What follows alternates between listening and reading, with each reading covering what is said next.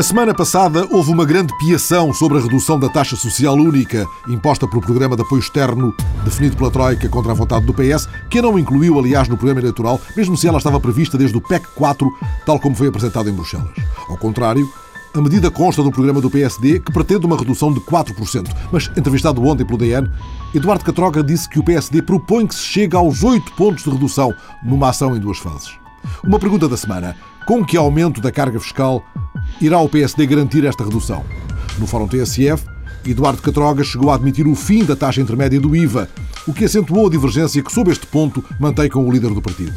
Ao longo da semana, o tema animou também a Conferência Europa e a Política Fiscal, organizada no CCB pela Ordem dos Técnicos Oficiais de Contas, pela TSF e pelo Diário de Notícias, e durante a qual Sócrates não se referiu às políticas salariais, trazidas entretanto a lume por uma troika que considera altos os salários praticados em Portugal. Foi esta a semana em que tudo aconteceu à Bia. Catroga chamou a Sócrates cardano compulsivo e comparou-o a Hitler. Alinhados dois a dois, os líderes começaram a dar ao badelo nas TVs e o Covano Superior sugeriu que arregaçássemos as mangas e fôssemos poupando umas camilas. Mas, ia dizendo o Eduardo Catroga, a taxa intermédia do IVA podia ser a alavanca ideal para a redução da taxa social única. Uma grande reestruturação do IVA, em termos de mix de produtos, sim, mas não subindo as taxas, porque reestruturando para dois escalões há um grande potencial de aumento de receita, com mais justiça social. Mas essa medida tem que ser complementada com outras medidas que têm que ser estudadas. Nós dizemos neste momento até quatro, em moldes a definir. Sócrates aproveitou a conferência do CCB para acusar o PSD de querer acabar com a taxa intermédia, o que seria um perigo para o turismo. É que isso significaria eliminar uma taxa intermédia sobre a restauração que é um dos pilares da atividade turística no nosso país. Pedro Passos Coelho respondeu a Sócrates. O primeiro-ministro e uh, candidato, uh, engenheiro José Sócrates, resolveu acusar o PSD de querer eliminar a taxa intermédia, dizendo que eu tinha defendido que não deveríamos mexer nas taxas marginais. Evidentemente que ele não sabe o que significa taxas marginais. As taxas marginais de imposto hoje são de 6% na taxa reduzida, de 13% na taxa intermédia e de 23% na taxa normal. E aquilo que eu disse é que não iria mexer nessas taxas marginais. Mas na reestruturação uh, do IVA, isto é, os, os, produtos, os bens que podem estar sujeitos a cada uma destas taxas, podiam ser reclassificados. Aquilo que o uh, Primeiro-Ministro nos acusou foi de querer acabar com o IVA intermédio para a restauração, que é absolutamente falso. Já Passos Coelho tinha acusado o PS de roçar o terrorismo político, veio Fernando Medina, esgrimindo os jornais do dia, mantendo a acusação de que o PSD quer acabar com a taxa intermédia do IVA. Eduardo Catroga, em resposta à mesma pergunta. Aceitamos a reestruturação do mix de produtos aos quais se aplicam as várias taxas intermédias, com vista a caminhar para apenas duas taxas. E confrontado com as posições divergentes de Eduardo Catroga, Passos Coelho explicou o organograma. No PSD, quem toma a decisão política sou eu como candidato a primeiro-ministro. Pode haver várias opiniões técnicas, mas só há uma decisão que é a minha. E essa decisão está no programa eleitoral com que me apresento aos portugueses. E nesse programa, se a senhora for ver, não se defende a extinção da taxa intermédia do IVA. Ainda no Galeno, Pedro Passos Coelho, antes que a coisa caia no Gualdino, o IVA não sobe. O IVA, já ontem o referi, não é para subir. E veio o secretário de Estado Sérgio Vasques, esgrimindo manuais. As declarações que têm feito ao longo dos últimos dias revelam uma boa dose de impreparação. Em primeiro lugar, o IVA não comporta taxas marginais, o IVA não opera por escalões. Onde temos taxas marginais e médias é no IRS. No IVA temos uma taxa reduzida, uma taxa intermédia e uma taxa normal. E das duas, uma. Ou se vai buscar este valor de 1.600 milhões à taxa intermédia através da sua eliminação, como tudo parecia indicar das primeiras declarações feitas pelo PSD, ou então, não se tratando, como pelos vistos não se trata, de intervir sobre a taxa intermédia, resta a taxa reduzida. E então importa que o PSD deixe bem claro onde é que tenciona intervir na taxa reduzida, sobre que bens e serviços, para ir arrecadar essa receita. E no debate com Francisco Louçã, quando este exibiu uma carta ao FMI assinada por Teixeira dos Santos, na qual o governo se comprometia a uma descida na taxa social única já em 2012, Sócrates admitiu estudar uma pequena redução. Nós podemos estudar uma pequena redução e gradual redução da taxa social única, mas eu não estou de acordo com uma redução brutal de 4 pontos percentuais. Diz que é uma pequena redução. Na carta que escreveu, diz que é uma grande redução. Não. Mas entendamos bem, Desculpe, é uma não. grande redução. Desculpe, está escrito na carta. Mas uma grande, redução, pode ser 1%. Uma grande redução ser pode ser grande. pequena. Bom, Grande. bem. Então os portugueses estão já a perceber o que é este debate. 0,25. Estão já a perceber o que é este a 0,25. Engenheiro Sócrates, entendamos Só queria desfazer. Esta decisão é tomada em outubro. Vai vigorar no orçamento do próximo ano. Entra em vigor no dia 1 de janeiro. E isso é o compromisso do memorando. Diz lá outubro, que é a proposta do orçamento. E vai-me dizer que um governo que diz lá fora que quer fazer uma grande redução e em Portugal diz que a grande redução é pequena, que tem que apresentar em outubro, ou seja, é das primeiras decisões que o governo tem que tomar, que é o orçamento futuro. Das Oh, primeiras já decisões. isso Mas diz-me que ainda não estudou. É verdade. E é preciso que se perceba bem. Porque se o governo tem tudo em cima do joelho, quer dizer que apresenta ao FMI uma proposta, apresenta no memorando uma proposta, mas não a estudou.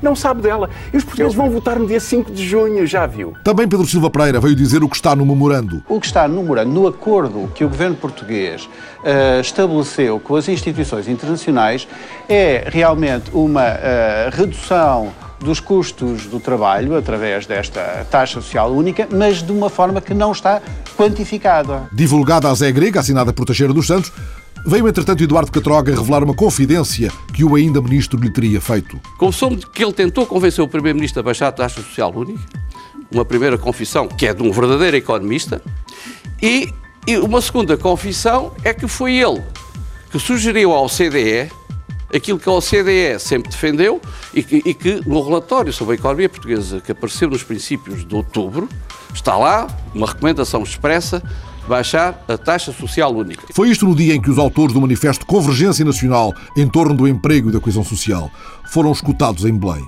A delegação chefiada por José Reis, diretor da Faculdade de Economia da Universidade de Coimbra, apresentou ao Presidente uma via alternativa ao memorando da Troika, considerado recessivo.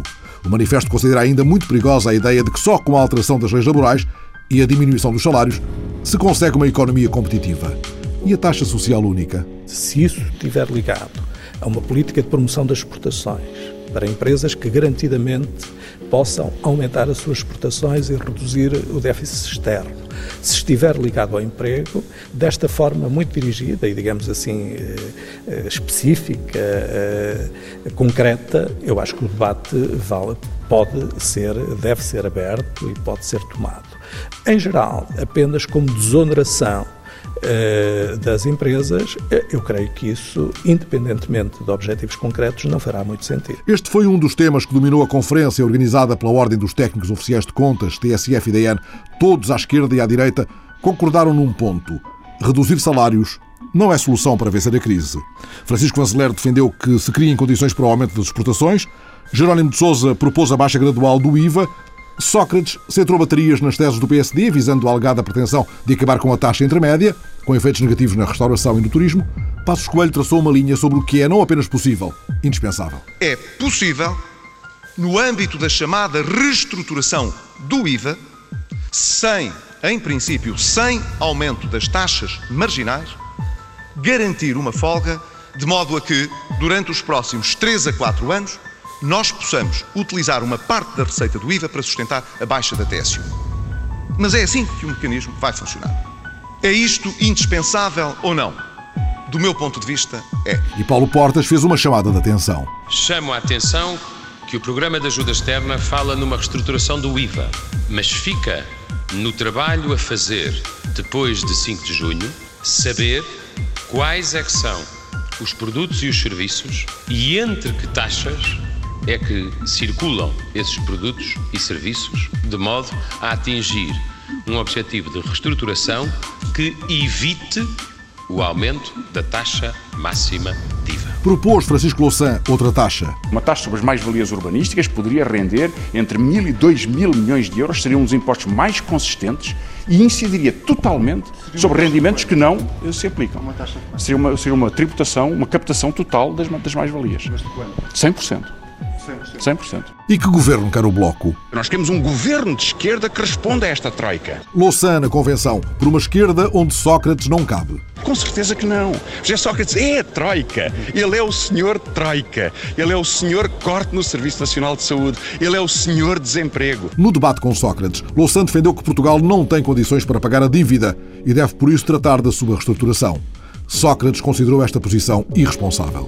Isso significa calote aos credores. Isso significaria, em primeiro lugar, Portugal passar imediatamente a fazer parte da lista negra. Olhe o que se passa na Grécia. Um ano de aplicação destas medidas foi uma tragédia económica. Veja a imprensa financeira. Tempo para o plano B. Reestruturar uma dívida significa pagar um preço em miséria, em desemprego e em falência. Mas comentando os juros da dívida, o economista Silva Lopes teve de respirar fundo. É evidentemente uma taxa de juros insustentável, porque aquelas fórmulas da dinâmica da dívida pública mostram que um país que tem um crescimento do PIB nominal inferior à taxa de juros nominal tem que pagar juros com dívida e está a entrar numa rota de insustentabilidade a não ser que comece a produzir saldos primários positivos.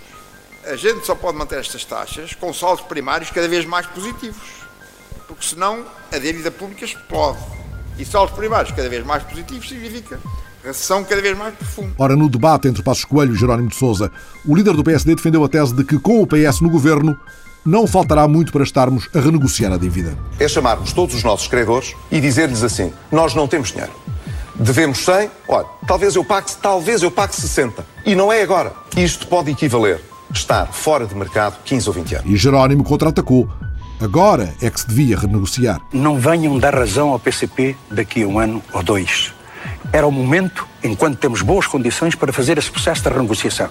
Obviamente, uma proposta que não é isolada da necessidade de, por exemplo, procurar a convergência com outros países. Mas ambos, Jerónimo e Coelho, tiveram em grande parte do debate o PS na mira.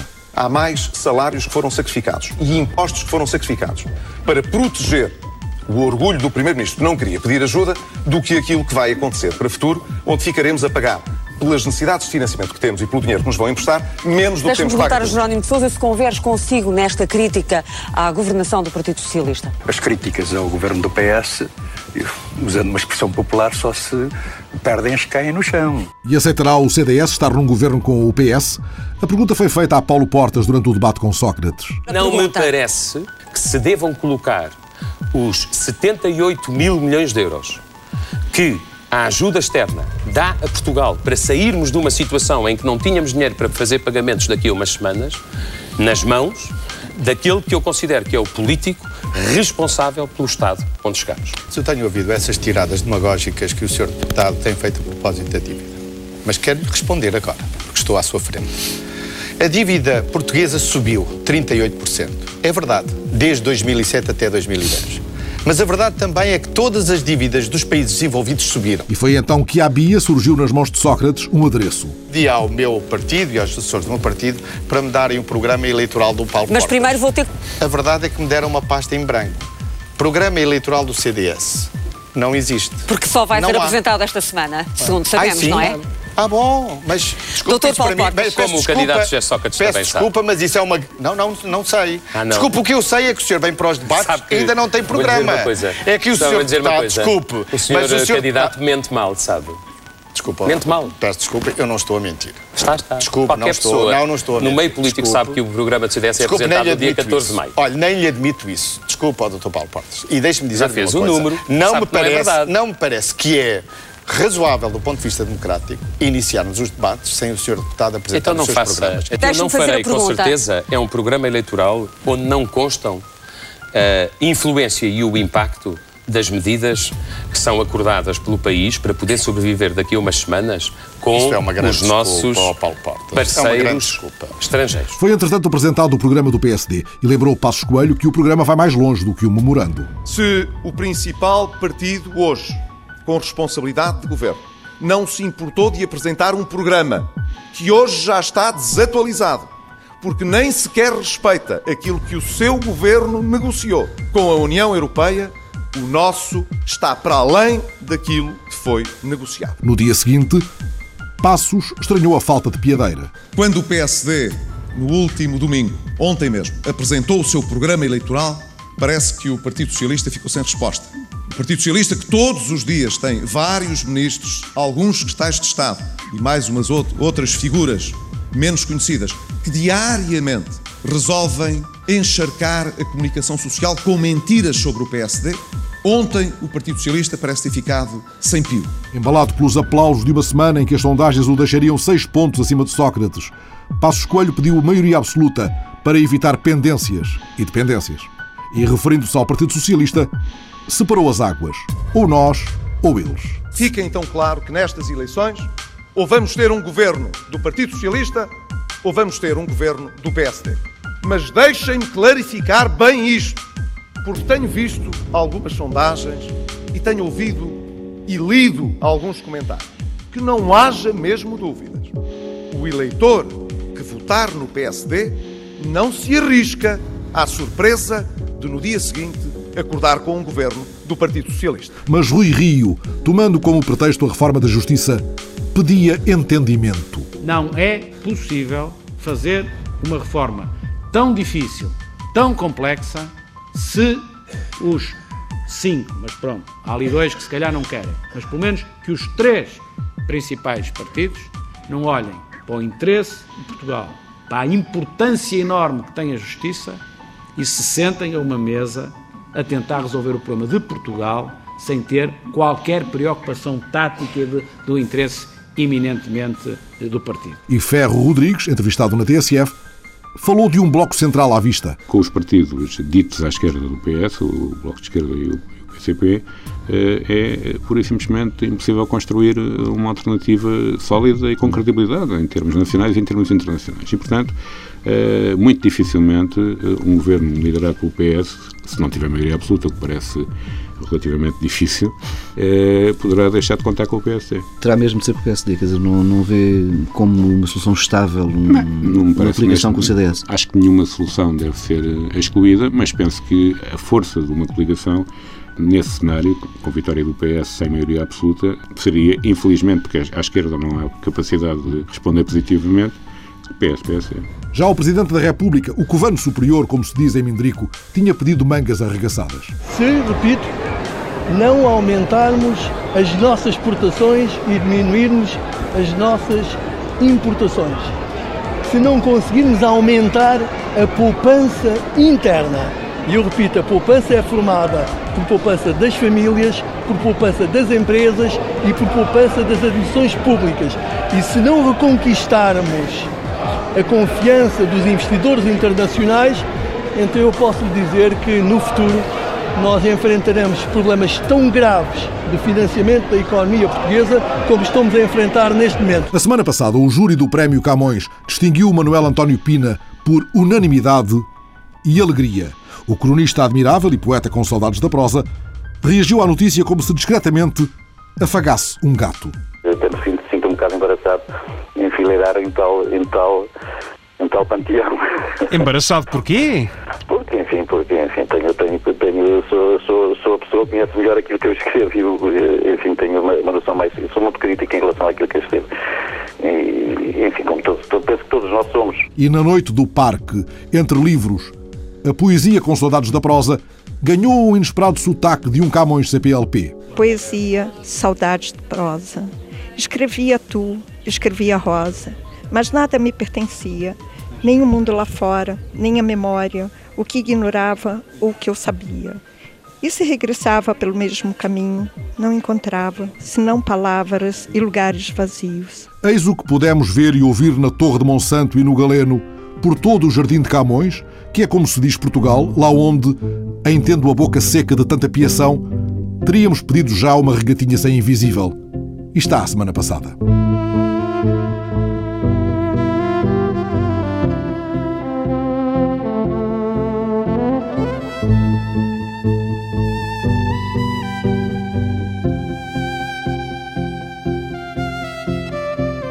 A semana passada, a União Europeia esteve em Portugal tratando de uma boa ideia a pontapés.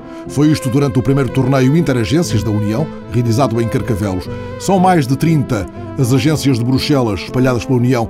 Duas delas têm sede em Portugal, a Agência de Segurança Marítima e o Observatório Europeu das Drogas e da Toxicodependência. Foi delas, aliás, a organização deste torneio de futebol entre altos funcionários europeus que assim juntaram fundos para um muito estimável memorando. Os juros desta operação para 12 dias diferentes na aduana, tanto quanto a repórter Isabel Meira pôde confirmar, garantiram já um cheque de 2 mil euros. Em linguagem mais leve, eis a Troika na desportiva. A Troika de chuteiras aterrou bem cedo no relevado do St. Julian's School, em Carcavelos. De calções pretos e t-shirt laranja, a equipa feminina do Banco Central Europeu acaba de ganhar um jogo. O treinador é português, a capitã é grega, mas com o microfone ligado, aqui só se fala sobre futebol. We can speak to you about the game and uh, how happy we are, not the Troika. We're the only team with girls. We managed to beat 3-1 a team full of guys, so we are very happy. And score We one goal with one girl, Kasia. Our feeling right now is excellent for Portugal. We won in Portugal. We have four Portuguese supporting us, and that's it. Não é bem só isto. No Portugal entroicado e com o sol a cobrar 30 graus sobre um empréstimo do verão em maio, as jogadoras do BCE aproveitam para festejar a vitória e experimentar a cerveja portuguesa.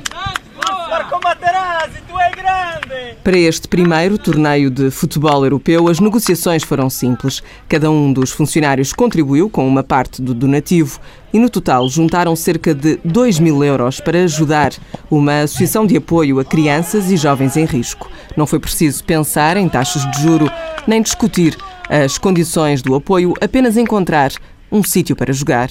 O terreno aqui foi oferecido para o St. Julian School e todos nós fizemos este esforço não em um budget comunitário, mas com o nosso dinheiro. Então, nós fizemos uma sorte de autotaxa para levantar este dinheiro. O português com sotaque italiano é de Danilo Balota, do Observatório Europeu das Drogas e da Toxicodependência, que organizou o torneio em conjunto com a Agência de Segurança Marítima, as duas localizadas em Portugal. Este torneio será uma, uma ocasião para sustentar um projeto que se chama 12 Dias Diferentes na Adroana, que é um, um bairro desfavorecido na, em Cabidez. Eh, juntamos volta de 2 mil euros para que 50 crianças e adolescentes problemáticos de família com dizemos, salários podem durante julho por 12 dias ter férias de verão mas voltada a formar os seus conhecimentos, a formar a comunidade, a, dizemos, a convivência racial, a tentar dar a estas pessoas alguns estímulos que este no dia a dia não tem, estes rapazes. Então nós com o nosso pequeno ajuda queremos ajudar estas crianças. É uma pequena coisa, mas é simbólico. Simbolicamente carregada de uma mensagem que este italiano, enraizado em Portugal há quase 20 anos, faz questão de sublinhar. Dentro das quatro linhas diplomáticas, o jogo é entre iguais, todos são privilegiados do sistema. Nós vivemos um bocado numa, numa bola de cristal, porque efetivamente não somos privilegiados. Temos lugares de trabalho seguros, temos bom denado, temos boas condições e efetivamente percebemos que uh, o país está a viver uh, com dificuldade. Até porque as notícias também chegam aos corredores das agências europeias. Da percepção que temos e também das conversas que temos com os colegas, a crise, enfim, é uma crise que existe em Portugal, mas é uma crise também generalizada e afeta também as instituições europeias e, portanto, há necessidade de haver um esforço, há consciência da necessidade de haver um, um, um, esforço de contenção, não só em Portugal, mas a nível europeu. Sérgio Rodeia fez o percurso inverso ao de Danilo Balota. Foi para a Itália trabalhar na Autoridade Europeia para a Segurança Alimentar, em Parma. Na ASAI da Europa, o português tenta contrariar o estereótipo que tem servido para classificar uma certa preguiça. E luto contra essa ideia, seguramente. Mas uh, houve esse tipo de comentários? Ouço comentários como ouço relativamente à Grécia, e como ouço relativamente à Irlanda e como ouço relativamente à Espanha. A União Periférica que também chega às conversas do Norte, lá no país ainda sem governo, onde há quem defenda e quem seja contra a ajuda a Portugal, onde há finlandeses e verdadeiros finlandeses. O partido mais nacionalista subiu muito nas eleições, teve 20%, e eu acho que agora as outras forças, como se aperceberam que este tipo de discurso está a ganhar força, estão também nessa direção para recuperarem os seus eleitores. E então depende dos meus colegas de trabalho, como são todos finlandeses, trabalham para a União Europeia, concordam com o resgate e acham que é importante. Agora as pessoas é difícil também explicar às pessoas que trabalham todos os dias, eles têm uma mentalidade completamente diferente da nossa, porque é que têm que pagar a um país tão longe onde eles estão. Duarte, de apelido Lisboa, instalou-se há cerca de seis meses em Helsínquia. Foi trabalhar na Agência Europeia dos Produtos Químicos e descobriu que os portugueses e os políticos portugueses são como a água e azeite, não se misturam. O nosso principal problema, sinceramente, são os nossos políticos e os erros todos que têm cometido nos últimos 20 anos. Portanto, em relação ao povo português? Não há um preconceito que diga que são preguiçosos? E... Não, porque a verdade é que nós vamos lá para fora e somos todos bem vistos sempre como imigrantes de, de alto valor e que trabalham e que se esforçam. E o maior exemplo disso é a segunda casa de Nuno Souza, funcionário do Centro de Tradução da União Europeia no Luxemburgo. Que é dos países com melhor produtividade e que tem cerca de 20% de portugueses. Por isso parece-me evidente que não é por aí. O que se sabe realmente é que os dinheiros, e isso tem-se um bocado a noção, que não, às vezes poderão ser mais, mais mal ou mais bem gastos. Isso tem-se essa noção, claramente. Ninguém vê, vê Portugal como preguiçoso. Acho que o que parece evidente é que há países mais fracos e o que se fala sobretudo é saber se estes países mais fracos tinham estrutura para estar no euro. Não se sabe se juntar a Europa num campo de relva e pôr os europeus a correr atrás de uma bola fazia parte dos planos de Robert Schuman. Sabe-se que hoje são muitos os europeus conhecedores dos clubes e resultados da Liga Europa e poucos são aqueles que sabem dar um nome ao pai da Europa ligada, da Europa com pouco carvão e muito Facebook, da Europa que parece ter perdido a memória. L'Europe n'a pas été faite, nous avons eu la guerre. L'Europe ne se fera pas d'un coup, ni dans une construction d'ensemble. Elle se fera par des réalisations concrètes, créant d'abord une solidarité de fait. As balizas da memória num jogo de futebol de nível europeu na semana em que assinalamos o Dia da Europa. E agora uma novidade que vinha no TES-TES, que é como se diz internet em Mindrico. É o caso de uma nova aplicação para o iPhone que permite identificar uma árvore, qualquer árvore, fotografando as suas folhas. Leaf Snap, a folha e o clique, eis o nome de código para o que alguns no TES-TES era chamado o telemóvel botânico. Fazes uma chapa para o galeno, Joana Sousa Dias? Todas as árvores que possamos imaginar no teu iPhone. Existem de várias espécies por todo o mundo. Trees. Trees. Trees. Nem sempre é fácil distingui-las. With so many types of trees around, it can be hard to know what's what or tell one from another. Para ajudar a reconhecer cada árvore, descobrir o nome, quantas existem, as universidades de Colômbia e Maryland criaram uma nova aplicação. Want to know what tree that is? LeafSnap can tell you.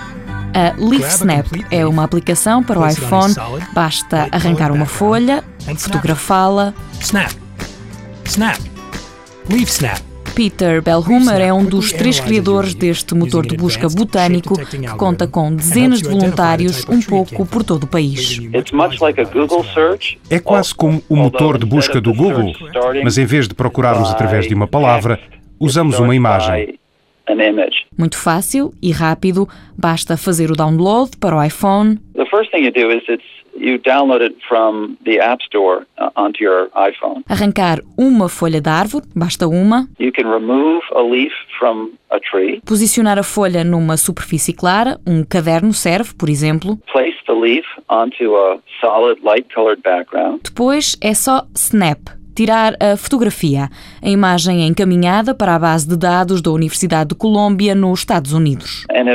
E se essa espécie estiver na nossa base de dados, são apresentados todos os resultados.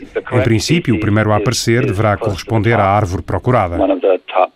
O objetivo principal, revela Peter Bellhumer, é dar a conhecer o lado verde do planeta de uma forma divertida. People are unaware of the flora, the plants that surround them. As pessoas não conhecem a flora, as plantas que as rodeiam. Acreditamos que para aproveitar a natureza da melhor forma, temos de tentar conhecer os elementos que a compõem. Por isso, o primeiro objetivo é desenvolver essa percepção. O segundo é enriquecer a nossa base de dados para conhecer a localização das árvores. Um dois em um que vai permitir desenhar um mapa com todas as espécies e número de árvores dos Estados Unidos. E por que não alargar o mapa? As árvores são as primeiras. Depois vamos passar para os peixes, pássaros, edifícios, etc. Não é para cientistas, mas ajuda a ciência, sublinha um dos criadores. LeafSnap isn't made for scientists. It's made for you. Já disponível para download, totalmente grátis. Totally free and it will always be free. Understand your backyard. Understand your world. With LeafSnap. Now available in the iTunes App Store. Para podermos conhecer as mimosas, as árvores, pelo menos as de fruto, como as distinguem em Minde, onde a semana passada o repórter Ricardo Oliveira Duarte não teve outro remédio senão improvisar. Afinal, decorria o Jazz Minde, o sétimo festival de jazz de Minde, e a apresentadora não facilitou. Por isso a reportagem no Galeno tem dobragem. No Ninhou, põe-se o das caçoas, jorda-se na chaveca, toquina-se, jorda-se o invisível pelo talha marada do André. O Ninhou é uma terruja de Andrés. Jordava ardença, um arraial da do André do trompete. Ora, o que a banda disse foi que em Mende ouve-se, aprende-se, ensina-se música. Mende é uma terra de músicos. Era inevitável um festival de jazz. O sétimo arraial da do André da Trompete do Ninhão. Pedro Micael é um dos organizadores do Jazz Mind. O festival tem muito de mindrico, tanto na música como no nome. É claro que o festival já ultrapassou um pouco uh, o público de Mendes, é um festival de caráter regional e, claro, não podemos abusar muito de, de uma linguagem mindrica, porque senão uh, passávamos muito tempo nas apresentações. São, por exemplo, as emendas do tudo, bar? Tudo, as emendas do bar, uh, as emendas nas mesas, as próprias emendas para os artistas que cá vêm no restaurante, é tudo em mindrico, claro, com a tradução em português. As placas da casa de banho? As placas da casa de banho, está tudo traduzido em mindrico. Ou seja, está tudo traduzido em português.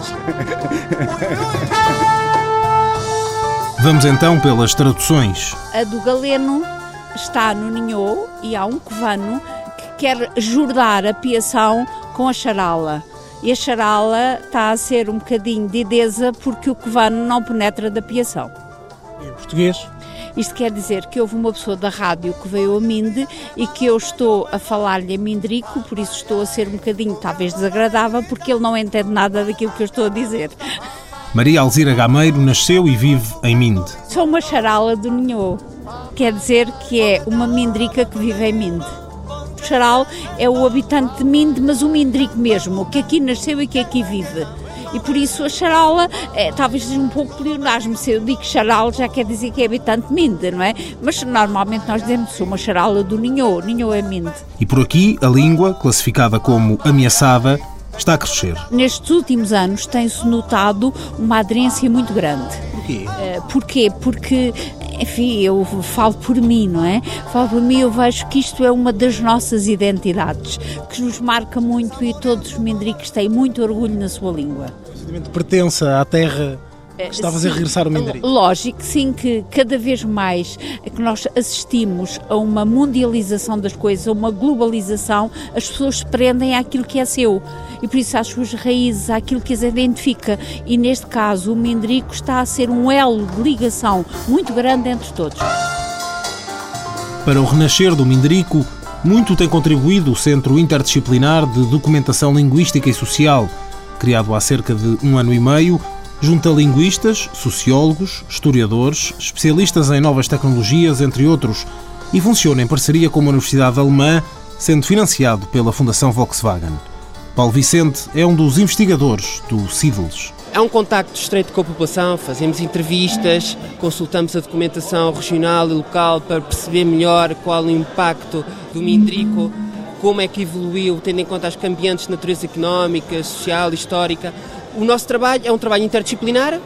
O CIDLES procura fazer um trabalho que recupera essa memória, eh, é uma memória histórica, económica, social, etc. Mas também o trabalho de campo propriamente dito diz respeito também à entrevista, entrevistas, eh, ao tratamento desses dados resultantes dessas entrevistas, para perceber o impacto, a dimensão e como é hoje falado do Mindrico. Uma língua que nasceu no século XVIII, à boleia do aumento da popularidade das mantas de Minde, os comerciantes, para protegerem o negócio, nas feiras por todo o país, comunicavam entre si nesta variante linguística que depois veio a ser partilhada na vila e sobreviveu até hoje. As palavras transformam-se quase como que em conceitos. Ou seja, eu vou dar aqui um exemplo que é um exemplo extremo e, que mostra que o Mindrico também se foi desenvolvendo sempre ao longo dos anos. Por exemplo, eles dizem, é muito curioso, para eles a palavra república é mamalhuda.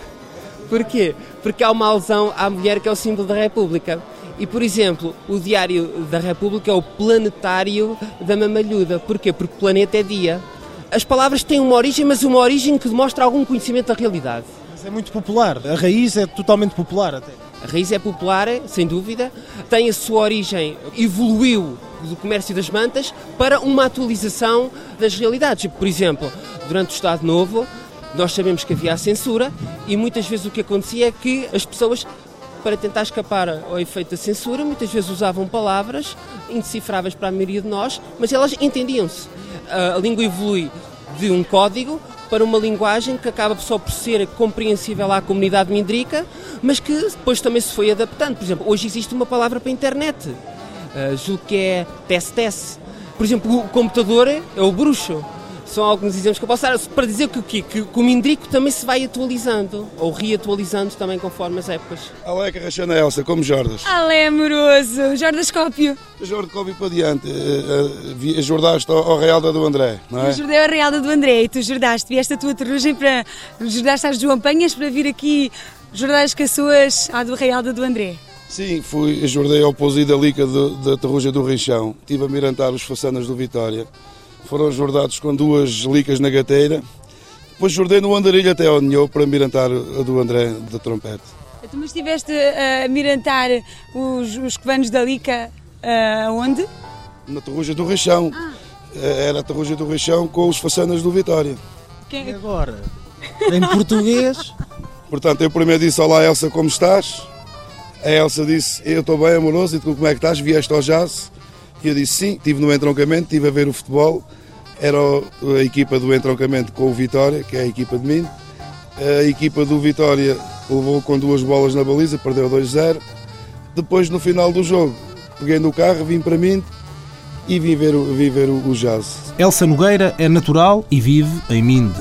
Carlos Amoroso é apontado pelas pessoas da vila como o homem que provavelmente melhor fala minderico. Começou com um vizinho meu, tinha um vizinho que falava umas palavras e com os amigos quando iam beber um copo e falavam. E eu achei curioso e perguntei-lhe o que era aquilo. O meu vizinho explicou-me que era o Mindrico.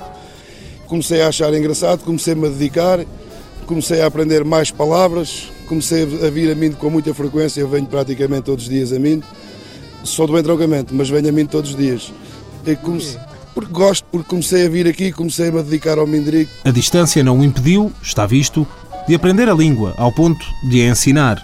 Deu aulas de Mindrico em Minde aos mais novos e também aos mais velhos. Eu penso que aprender Mindrico é como aprender outra língua qualquer, porque nós quando andamos na escola, quando vamos aprender francês e inglês, começamos a aprender expressões, bom dia, boa tarde, olá, boa noite, depois começamos a aprender outras palavras, sei lá, bonito, feio. O Mindrico é igual, começa-se por aprender as, as palavras essenciais, principais, depois passa-se para as expressões e depois, quem se dedicar, quem tiver gosto, quem ler, quem pegar no dicionário e for lendo aquilo um quarto de hora, 20 minutos, sei lá, meia hora por dia, e se for dedicando, em pouco tempo penso que está a falar mindrico e está a escrever mindrico corretamente. Vamos então tentar aprender mais alguma coisa numa espécie de jogo criado na hora.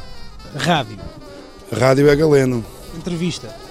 Entrevista é piar para o galeno ou piar para, para a de Monsanto, que é a televisão. Reportagem. Reportagem é piação, piação para o Galeno é uma reportagem, não é? É uma, é uma conversa para a rádio. E agora eu, neste Gertrudes Conchego, escadeira a piação, que é como quem diz, acaba esta reportagem. E agora vai beber também uma regatinha sem invisível, que deve ter a boca seca. Alexandrina Guerreiro, Erlander Rui, Isabel Meira, Joana Sousa Dias, Ricardo Oliveira Duarte, Fernando Alves. Está a semana passada. A semana passada é a sexta Galdina. Sexta é semana e eh, Galdina é esquecimento, que passou. Portanto, semana passada diz sexta Galdina.